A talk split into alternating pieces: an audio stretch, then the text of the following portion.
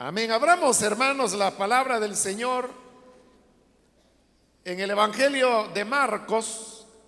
En esta ocasión corresponde el capítulo 11. Continuamos avanzando en el estudio que estamos desarrollando en este Evangelio. Y la semana anterior finalizamos el capítulo número 10. Ahora vamos a continuar con el capítulo número 11. Dice la palabra de Dios en el Evangelio de Marcos capítulo 11, versículo 1 en adelante, cuando se acercaban a Jerusalén y llegaron a Betfagé y a Betania, junto al monte de los olivos, Jesús envió a dos de sus discípulos con este encargo. Vayan a la aldea que tienen enfrente, tan pronto como entren en ella, encontrarán atado un burrito en el que nunca se ha montado nadie. Desátenlo y tráiganlo acá. Y si alguien les dice, ¿por qué hacen eso? Díganle, el Señor lo necesita y enseguida lo devolverá. Fueron, encontraron un burrito afuera en la calle atado a un portón y lo desataron. Entonces algunos de los que estaban ahí les preguntaron, ¿qué hacen desatando el burrito? Ellos contestaron como Jesús les había dicho y les dejaron desatarlo. Le llevaron pues el burrito a Jesús. Luego pusieron encima sus mantos y él se montó. Muchos tendieron sus mantos sobre el camino, otros usaron ramas que habían cortado en los campos. Tanto los que iban delante como los que iban detrás gritaban, Osana, bendito el que viene en el nombre del Señor, bendito el reino venidero de nuestro Padre David, Osana en las alturas. Jesús entró en Jerusalén y fue al templo. Después de observarlo todo, como ya era tarde, salió para Betania con los doce. Hasta ahí dejamos la lectura, hermanos. Pueden tomar sus asientos, por favor.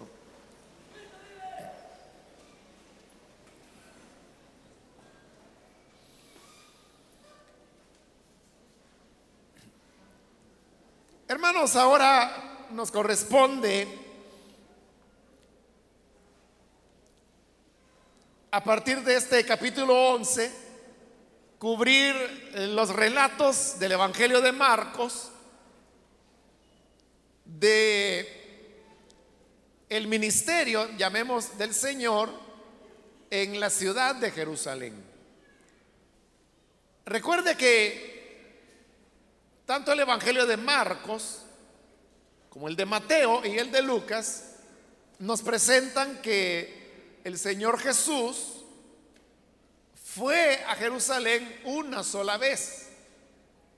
Y es la ocasión cuando Él es capturado, crucificado y sepultado. El Evangelio de Juan es el único que difiere con estos relatos pues según el Evangelio de Juan, Jesús visitó varias veces a Jerusalén. Ahora, hay que recordar, y esto lo vimos cuando iniciamos el estudio del Evangelio de Marcos, que este es el Evangelio que primero se escribió.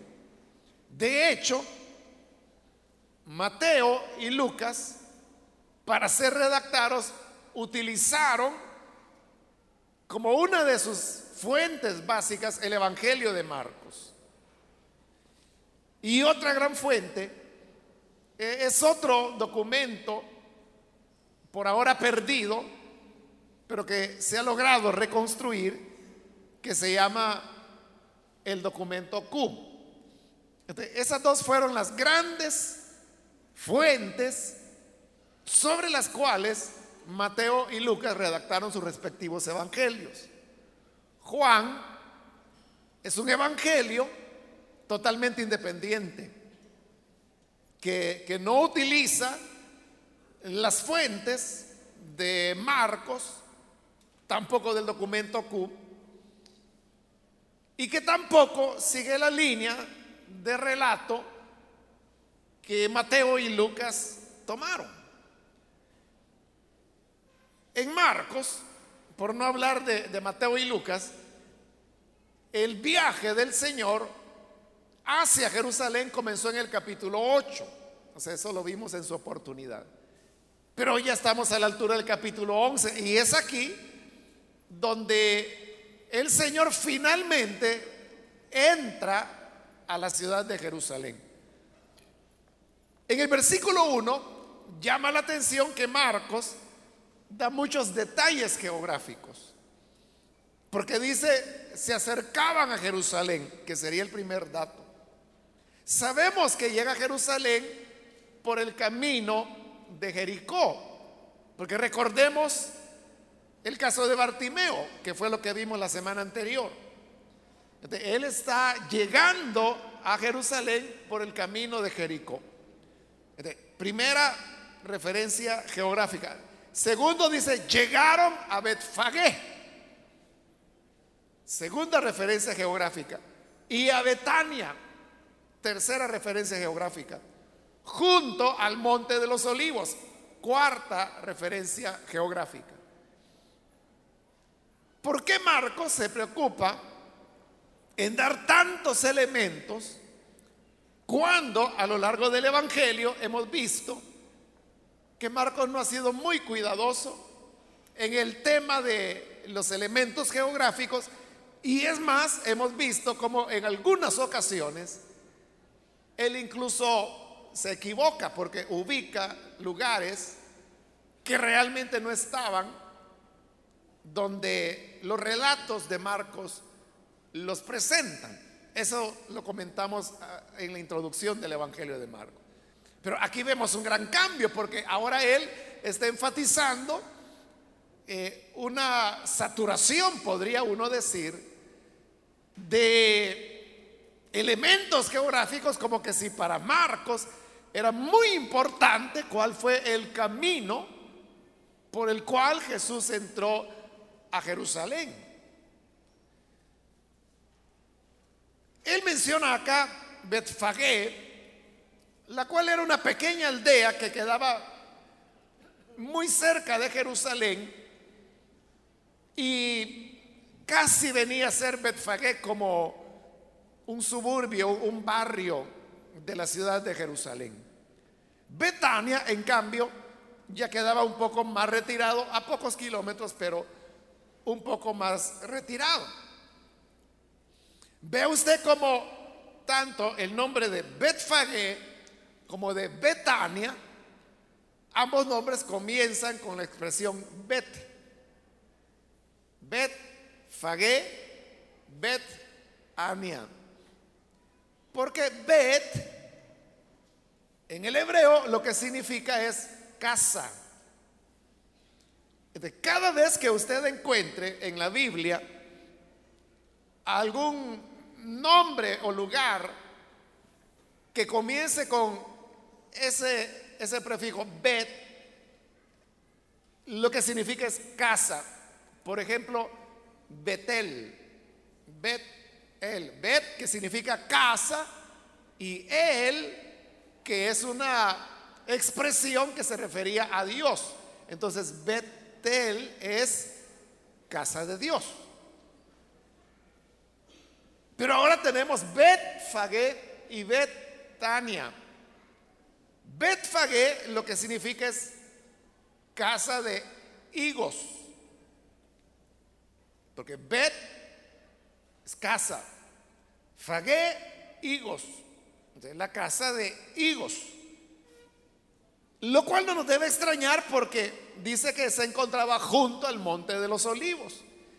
Y precisamente se llamaba monte de los olivos porque había muchos olivares ahí. Entonces, era como una pequeñita aldea donde las personas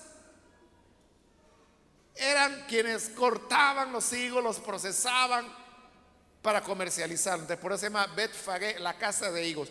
Betania, Betania, lo que significa es casa de dátiles. Porque probablemente en esa época, o quizá en el pasado, lo que ahí se había trabajado era el dátil, que también es una fruta que por cierto tiene un alto contenido en azúcar, eh, aceites vegetales, es uno de los elementos básicos de la dieta en el Medio Oriente hasta el día de hoy. El dátil era importante para ellos. Entonces, eso es, nos dice algo del trasfondo, pero parece que lo que más le interesa a Marcos es el hecho de que todo esto estaba ocurriendo junto al monte de los olivos. Y para él eso es importante porque hace referencia a la profecía de Zacarías que hablaba que en la venida del Cristo, dice, Él asentará sus pies sobre el monte de los olivos. Por supuesto que hoy nosotros sabemos que esa profecía de Zacarías no se refería a la primera venida, sino que se refiere a la segunda venida de Cristo. Que cuando Él vuelva, sus pies se sentarán sobre el monte de los olivos. Pero como era una profecía evidentemente mesiánica, entonces Marcos está enfatizando, y quizá por eso él es tan abundante en detalles geográficos, para poder relacionar a Jesús con el monte de los olivos y de esa manera, aunque él ni lo menciona, pero para que eh, el lector en su mente pueda atar los dos elementos y entonces relacionar que Jesús entró del lado del monte de los olivos y eso le podía refrescar la mente y recordarle la profecía de Zacarías que hablaba que el Señor pondría sus pies sobre el Mesías, pondría sus pies sobre el monte de los olivos. Bueno, están en ese lugar y dice el versículo 1 que Jesús envió a dos de sus discípulos, no sabemos quién de los doce.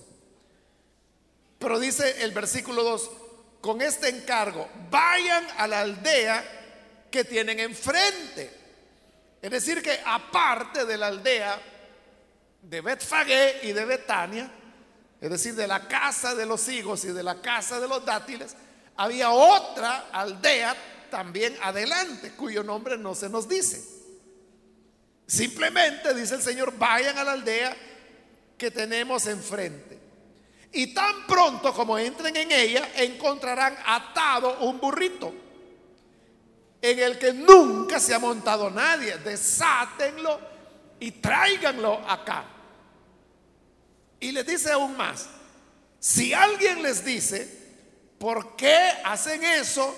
Díganle, el Señor lo necesita y enseguida lo devolverá. Recuerde que, de acuerdo a Marcos, esta es la primera vez que Jesús está llegando a Jerusalén, al menos desde que inició su ministerio, porque de acuerdo a Lucas, recuerde que él presenta una ocasión más, que es cuando Jesús tenía 12 años, cuando dice que, cuando la gente dice que Jesús se perdió en el templo, Jesús nunca se perdió, los que se perdieron fue María y José. Igual que acá, ¿verdad? A esto le llaman la entrada triunfal y yo no sé por qué le llaman entrada triunfal. Al final usted verá por qué digo yo que no debería llamarse la entrada triunfal. Pero bien, esas son las costumbres, así se acostumbra a llamarlo. el Señor no conocía, o por lo menos no había estado en Jerusalén en años, por lo menos desde que inició su ministerio. Entonces, ¿cómo sabía Jesús que había un burrito atado al entrar en esa aldea? Y es más, él sabía que nadie antes se había montado en ese burrito, nadie lo había domesticado, nadie se había, lo había cabalgado antes. obviamente la respuesta es que el Señor lo conoce todo. Pero hay una cosa más importante. Y es que el Señor les dice que si llega la gente y le dice, oigan, ¿por qué están desatando el burrito? Jesús les dijo, el Señor lo necesita. Y obviamente, cuando allí dice, el Señor lo necesita, se está refiriendo a que es Él quien lo necesita. En otras palabras, Jesús está adjudicando a sí mismo el título de Señor. Eso tiene un significado especial para el Evangelio de Marcos, por una razón sencilla. Y quizás usted nunca lo ha advertido, pero ahí se la voy a decir. Y es que esta es la única vez que Jesús utiliza el título de Señor en el Evangelio de Marcos. En Mateo uno sabe que a cada rato le dicen Señor, en Lucas igual, en Juan ya no se diga, pero en Marcos esta es la primera vez que se utiliza el título Señor para referirse a Jesús. ¿Por qué Marcos eh, espera, por decir así, hasta este momento para revelar eso? Recuérdese que cuando en la introducción, que fue hace ya bastante tiempo a, Lucas, perdón, a Marcos, yo le dije que Marcos es un evangelio de una cristología baja. Se le llama una cristología baja a aquel documento que presenta a Jesús con muy pocos indicios de divinidad. Eso es lo que hace Marcos. O sea, Marcos no se esfuerza por presentar a Jesús ni como profeta, ni como el Mesías, y mucho menos como el Hijo de Dios. Por eso es que no le da el título de Señor. lo presenta más. Claro, hay elementos, hermano, que uno no puede negar que algo había en Jesús. Pero recuerde, Marcos fue el primer evangelio que se escribió. De hecho, es el único evangelio que pertenece a la primera generación de cristianos. Los otros tres se escribieron en la segunda generación ya. la idea y el sentimiento que había entre los primeros cristianos de la primera generación era esa, que Jesús había sido como un hombre excepcional y es hasta hoy que Él está entrando a Jerusalén. Ya, ya estamos en el capítulo 11 de Marcos, Y Marcos solo tiene 16 capítulos. Estamos ya casi en la parte final. Y estamos ya en la última semana de vida de Jesús. Hasta ahora es que hay claras referencias a Jesús como Mesías, comenzando por el tema del Monte de los Olivos que ya le mencioné. Y ahora que se le da o Jesús usa el título de Señor para referirse a sí mismo.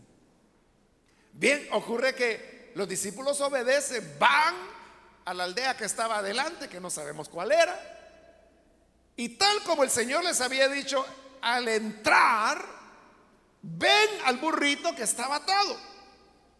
Y los discípulos dijeron, este es el burrito.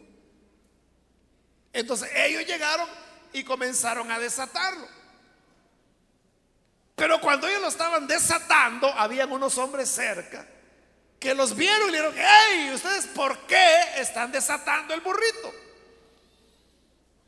Porque eso de llegar y desatar el burrito para llevárselo equivaldría que hoy en día un fulano llegara, se metiera en un carro y lo arranca y se lo quiere llevar. A eso equivaldría. Porque los burritos eran eh, uno de los medios de transporte que había en la época, de los más baratos. Pero que sea un carrito barato, ¿verdad? No está bien eso que alguien llega, lo arranca y se lo lleva y, ni pide permiso. eso es lo que está ocurriendo. Entonces los hombres vienen y le dicen, oiga, ¿por qué los están desatando? Pero el Jesús, Jesús ya les había dado la clave o lo que iban a responder.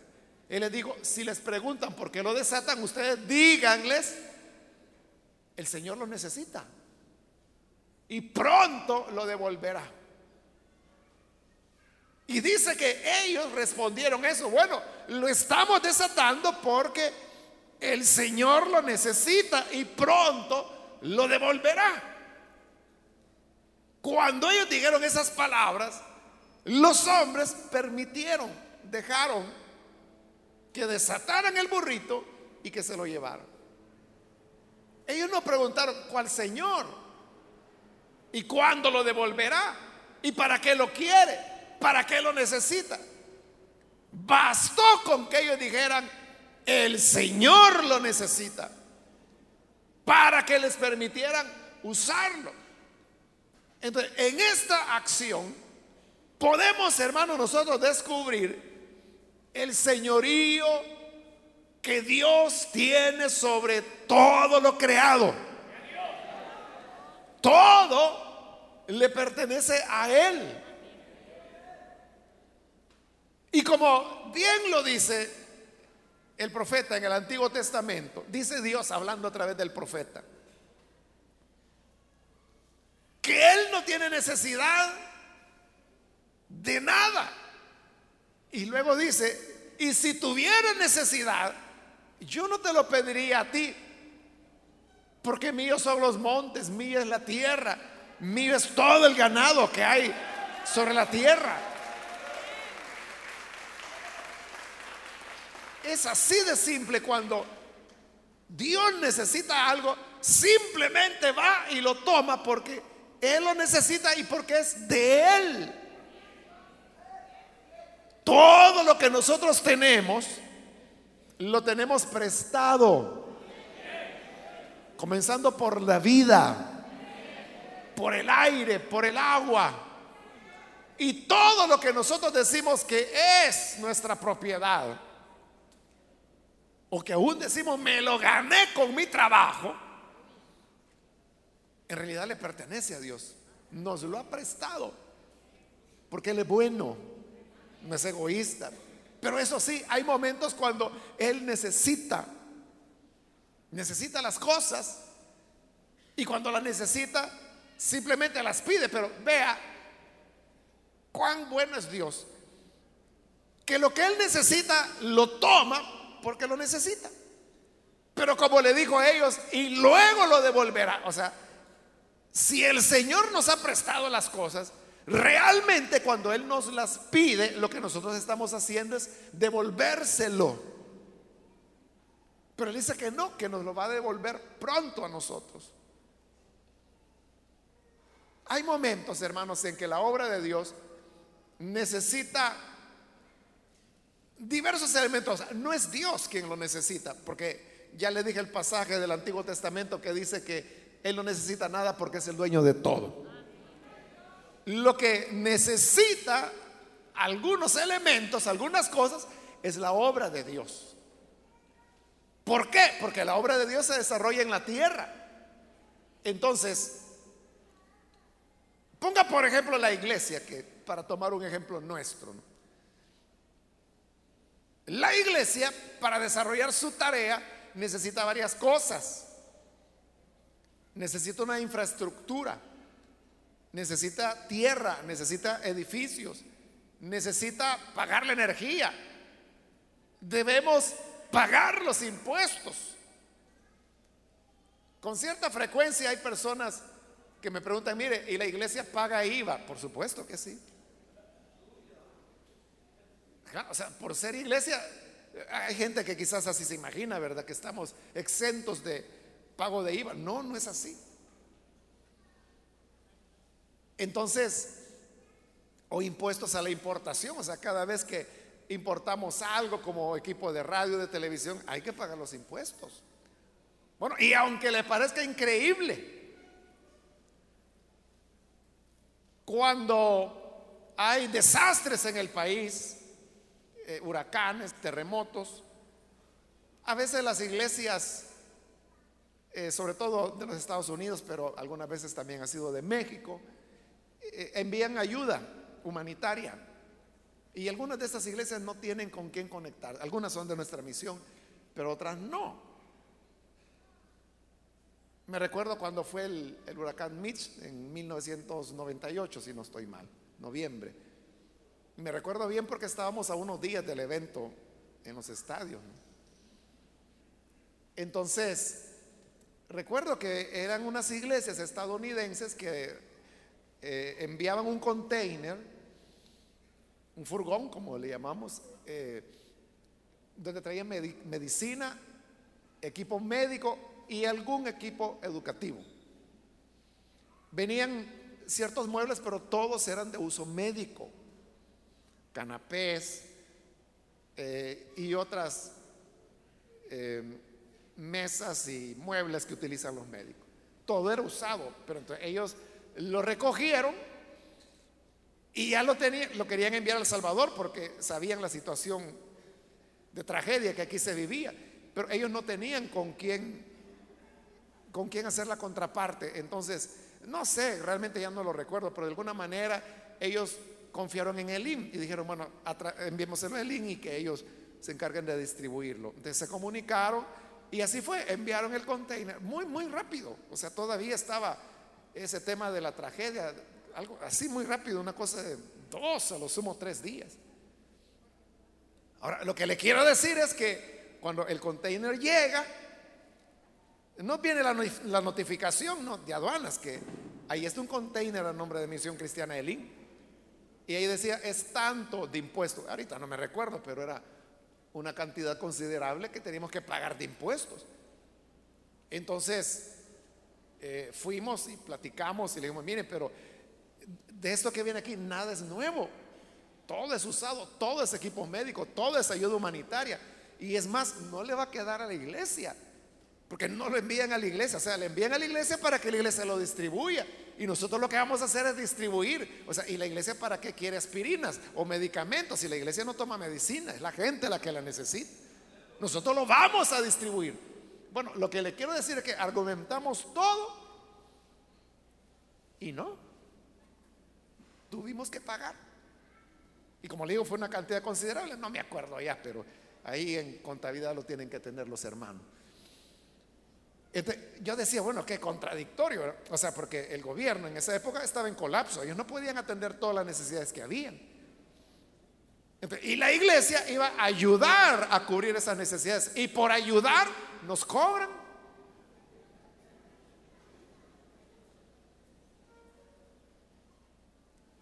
Por eso fue que, bueno, terminó el periodo de ese presidente y venía el otro.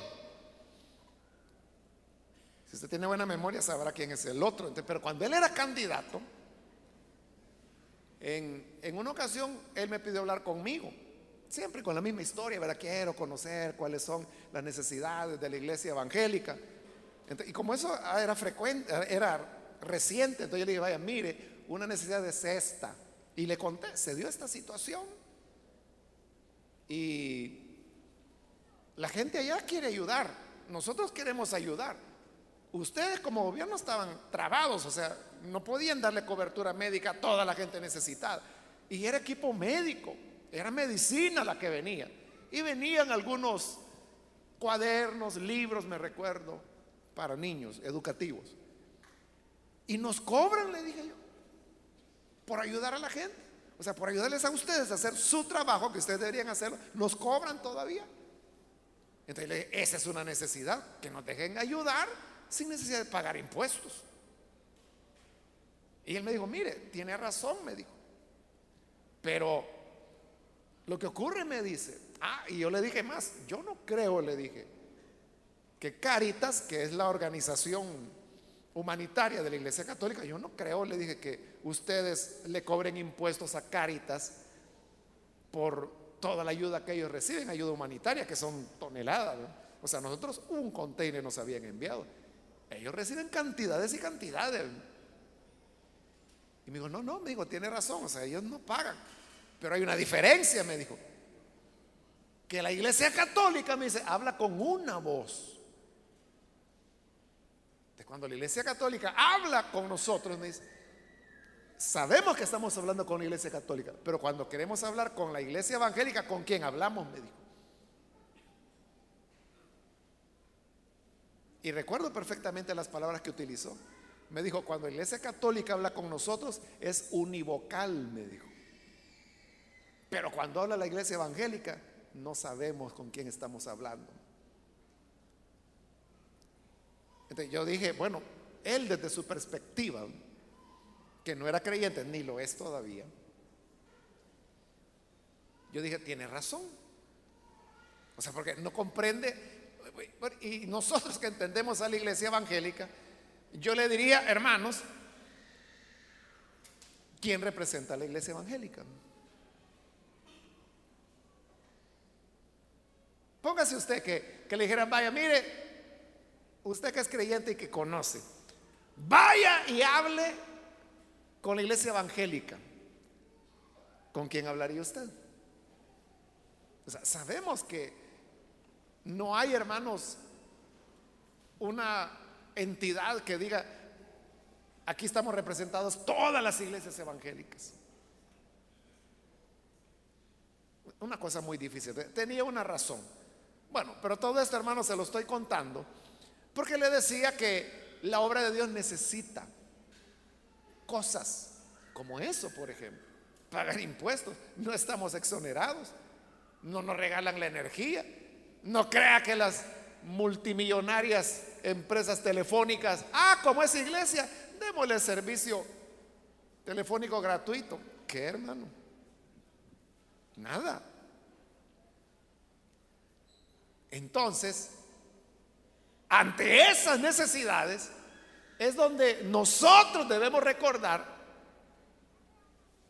que las cosas no dependen de nosotros, sino que dependen que tenemos un Salvador que es Señor de los cielos y de la tierra. Y que cuando algo se necesita, simplemente es de decir, el Señor lo necesita y pronto lo devolverá. Todo lo que nosotros podamos darle al Señor, Él nos lo va a devolver. Porque eso es lo que Él dice, hijo, en este momento necesito tu tiempo, necesito tu vida, necesito tu voz, tu garganta, tus pies, tus manos. Cualquier cosa nos puede pedir Él o todo nos puede pedir. Pero Él nos dirá, lo devolveré enseguida. Y cuando nos lo devuelve, nos lo devuelve mejor que como nosotros se lo dimos. Entonces, esto hermanos es lo que nos hace confiar. Que lo que su obra necesita, Él lo dará. Lo que sea. Pero aquí viene el punto. Lo que sea que Él necesite para sus propósitos. Porque hay gente que dirá, mire, es que yo pido para la obra de Dios y Dios no me da. No me da lo que yo pido. Lo que ocurre es que en el fondo usted no está pidiendo para la obra de Dios. Usted está pidiendo para su deseo. Y ese deseo yo sé que está relacionado con la obra de Dios. Está relacionado con hacer la obra de Cristo. Pero es diferente que usted tenga un deseo que es suyo a que usted haga algo porque es el deseo del Señor. Esa es la clave. Y ahí es donde muchas personas se confunden. Porque yo le digo, uno puede pedir o ir a traer como hicieron los discípulos, o sea, ellos llegaron así, a desamarrar el burrito porque yo me lo llevo. Y oye, ¿y qué hacen? ¿Por qué lo desatan? El Señor lo necesita, pero ahí era cierto que el Señor lo necesitaba y pronto lo devolverá. Ah, bueno, entonces está bien. Llévenselo. Cuando verdaderamente es del Señor, es simplemente de decir, el Señor lo necesita. Y las puertas se abrirán. El Señor lo necesita y las cosas ocurrirán. El Señor necesita esto, pero repito, la clave es que de verdad es Él quien lo necesita no nosotros.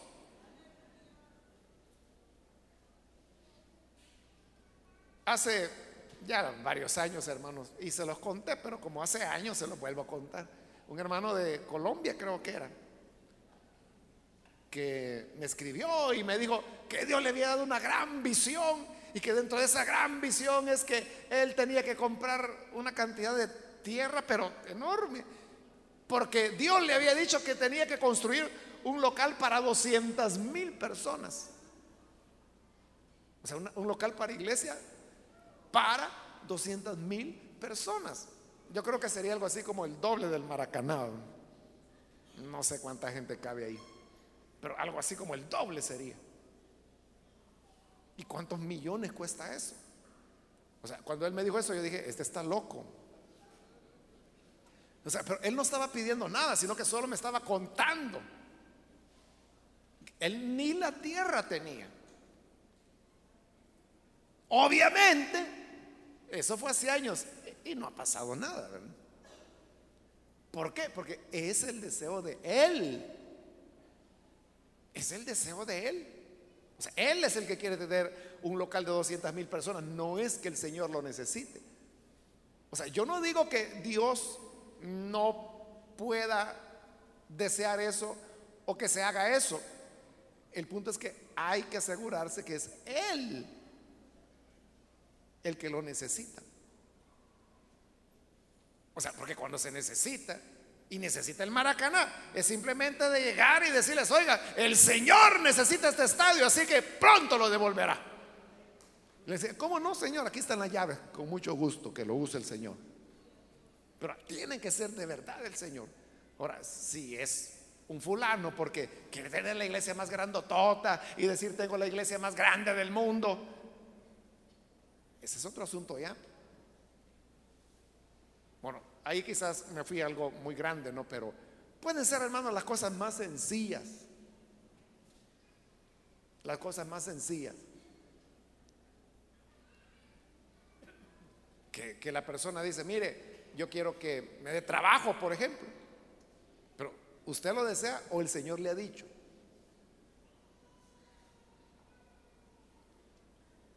Pero la confianza que tenemos que tener es que cuando es el Señor, es simplemente eso, el Señor lo necesita.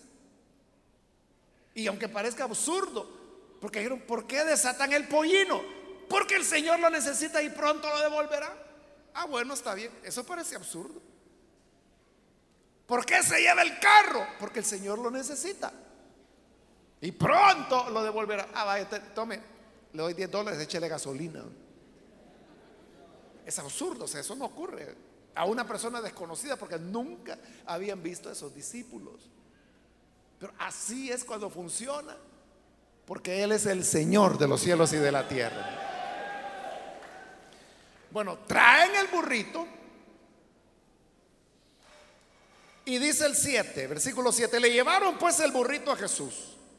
Luego pusieron encima sus mantos, porque como nadie había montado ese burrito antes, no tenía silla de montar.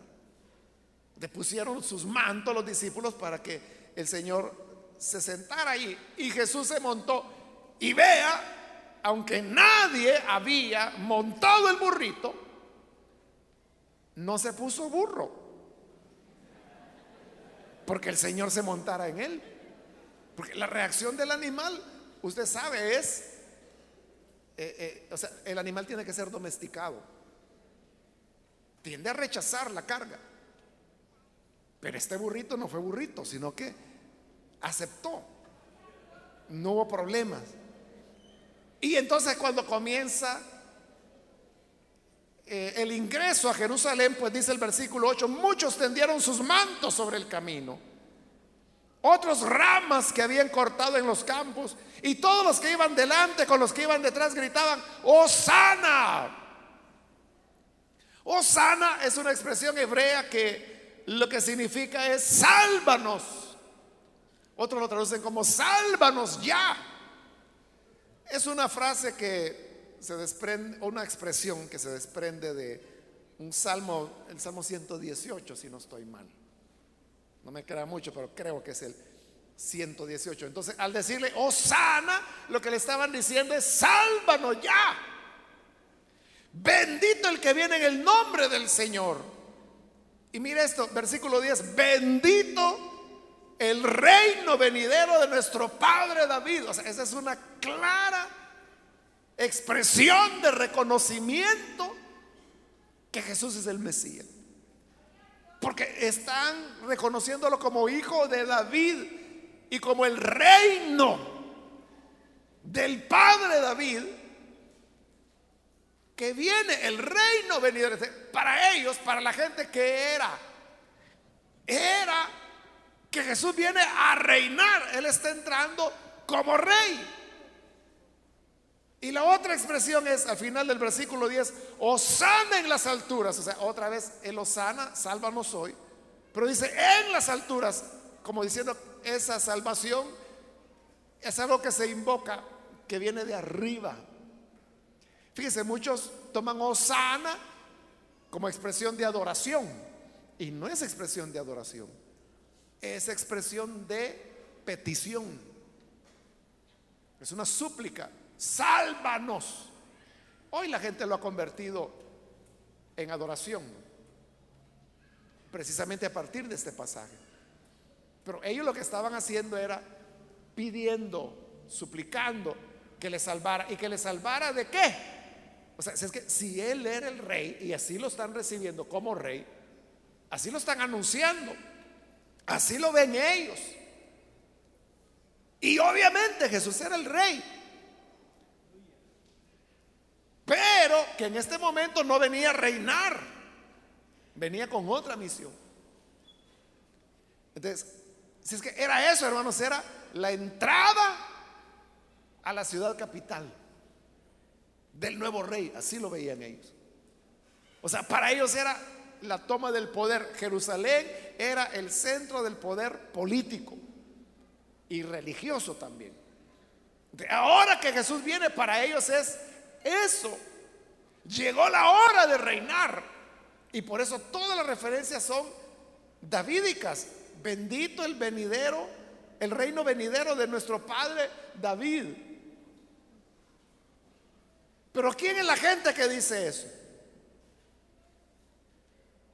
Es la gente que viene con Jesús. En ninguno de los evangelios hay evidencias que la gente de Jerusalén haya salido a recibir a Jesús.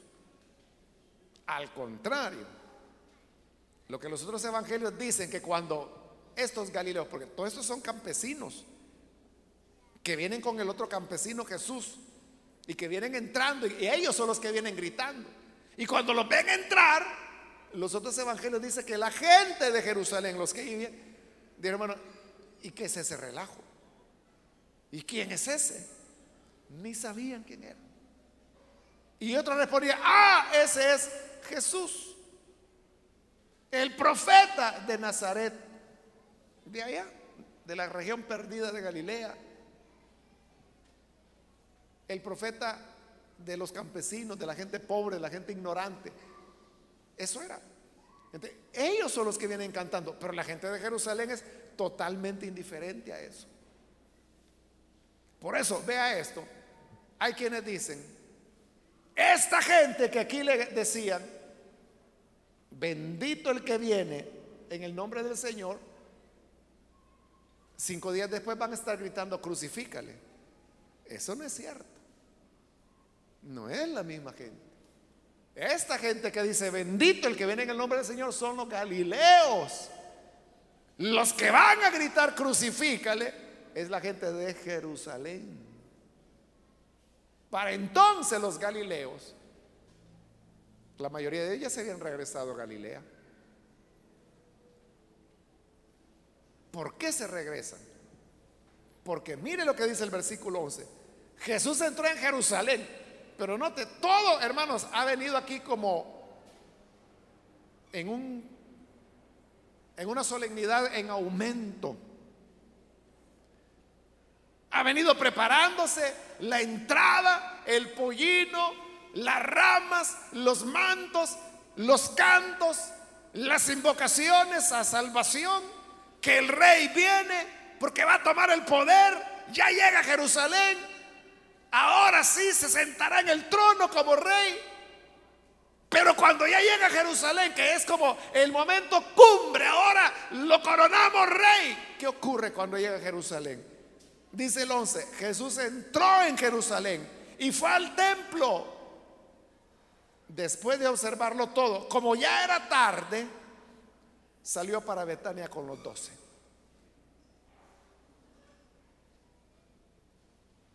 ¿Entiende? Ahí hay algo raro, ¿verdad? Porque como le digo, era algo que venía en ascenso. La historia del pollino, que lo encuentran, el Señor lo necesita, dejan que se lleven el pollino, comienza el desfile y la gente va cantando y cantando. Dice, hoy sí, va a tomar el poder. Y cuando llega finalmente al templo y la gente dice, hoy sí, hoy se va a coronar. Jesús ve alrededor, vámonos pues. Y se va. Eso es lo que dice ahí. Fue al templo y después de observarlo todo, como ya era tarde, dijo, señores, vámonos ya, ya es muy tarde, a Betania. O sea, de regreso por el mismo camino que habían entrado y se va con los doce a dormir. Y eso lo va a hacer todas las noches de esa semana que él va a estar en Jerusalén. Todas las noches él va a dormir a Betania excepto la última, porque es cuando ella lo captura. Pero entonces, como que era, hermanos, una gran fiesta que se viene preparando y en el momento culminante en que se va a coronar rey, y es tarde, vámonos a dormir.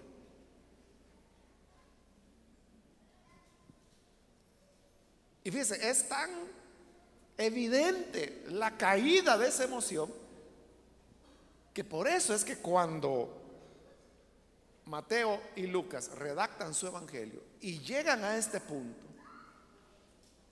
como Jesús llega a nada, llega, dice, a observarlo todo y se va. No digo ni una palabra. resultaba como lo que le he dicho, ¿no? Como hacer una gran expectación para que él diga, vámonos a dormir. Mateo y Lucas vieron eso. Entonces lo que ellos hicieron es que unieron el relato, que para Marcos no fue ese día, fue el día siguiente, que es la purificación del templo. Entonces para que Jesús no llegue a hacer nada, Mateo y Lucas lo que hacen es que lo unen el relato y ponen ese día la expulsión de los mercaderes del templo y que después de eso se va. O sea, para que Jesús no llegue a hacer nada. Pero Marcos, que es el primer evangelio en ser escrito, el más cercano a los hechos, la purificación del templo lo ubica al día siguiente. Es decir, ese día no pasó nada. Y ahí viene la gran pregunta, ¿por qué no pasó nada? Uno puede preguntar, ¿era que Jesús no era el rey? Ya le dije que sí lo era. Entonces, ¿qué es lo que falló? ¿Qué es lo que faltó? Es que la gente lo rechazó. No lo recibieron. No lo recibieron. Eso es lo que faltó. Que la gente de Jerusalén saliera al encuentro y dijeron, finalmente el Salvador, sálvanos ya, o sea, Osana. No, no, eran solo los campesinos que venían con él desde Galilea los que hicieron el alboroto. Pero en Jerusalén, como ellos decían, ¿y quién es ese? Ni sabían quién era. Algunos habían oído algo y decían, ah, ha de ser Jesús, el de Nazaret. Por eso yo he dicho otras veces que, como Jesús lo dijo, según los otros evangelios, antes de entrar, él dijo, Jerusalén, si al menos supieras lo que este día tiene que ver con tu salvación. O sea, aunque sea este día, entendieras y supieras lo que aquí está ocurriendo. Y no, no lo entendieron. Si lo hubieran entendido y lo hubieran recibido, hace dos mil años, hermanos, hubiera iniciado el milenio. Y hace mil hubiera terminado ya, ya estaríamos en la eternidad. Pero como lo rechazaron,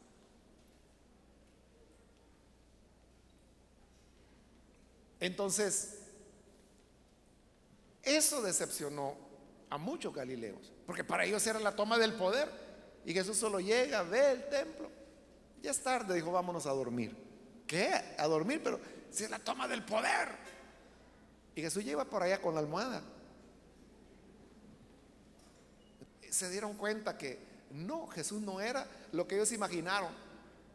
Y por eso es que cuando ya llega el fin de la semana, cuando Él es capturado, ya no hay quien lo defienda. Ya no hay quien grite por Él. Y toda Jerusalén que era manipulada por la jerarquía religiosa, gritan a una voz, crucifícalo. Y así es como el Hijo de Dios ofreció su sacrificio. Y por ese sacrificio, hoy nosotros tenemos perdón de pecados.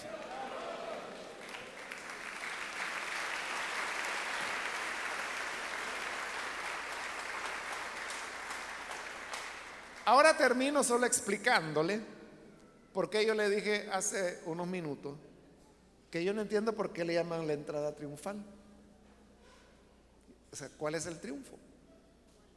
Está bien entrada a Jerusalén porque Jesús entró a Jerusalén. Pero no es un recibimiento de él como rey. Es el rechazo del rey. Eso que tiene de triunfal. Es simplemente Jesús llegando a Jerusalén y siendo rechazado como Mesías. Y ese rechazo que hicieron de él hace dos mil años es un rechazo que se repite todavía el día de hoy. Cada vez que una persona escucha el mensaje del Evangelio, se les presenta a Jesús y vuelven a rechazarlo. Ahora lo rechazan porque les gusta el pecado, porque tienen a sus amigotes que no quieren dejar porque tienen el alcohol, porque tienen la mujer del prójimo, porque los narizazos de coca no los dejan tranquilos. Pero no seas tú otro que se sume a ese rechazo de Jesús. Recíbelo ahora como tu Salvador. Vamos a orar, vamos a cerrar nuestros ojos y vamos a inclinar nuestro rostro. Yo quiero invitar, si hay con nosotros amigos, amigas que todavía no han recibido al Señor Jesús como Salvador.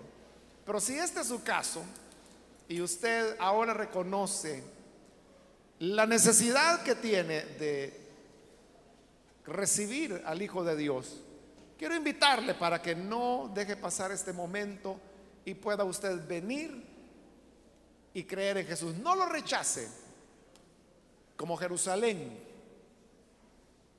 que fue indiferente, fueron fríos ante la llegada del Señor. Pero si usted quiere ser diferente y recibirle a Él con sinceridad, yo le invito para que ahí en el lugar donde está, se ponga en pie en señal que necesita recibir al buen Salvador y vamos a orar por usted.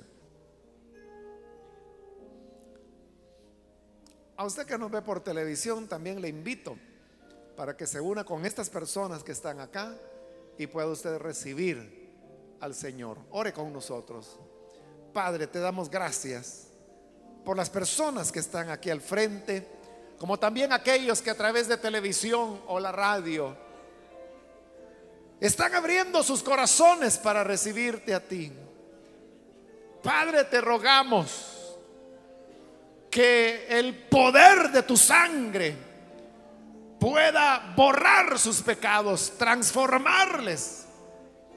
Reconocemos que no hay maldad o pecado que la sangre de tu Hijo Jesucristo no pueda borrar.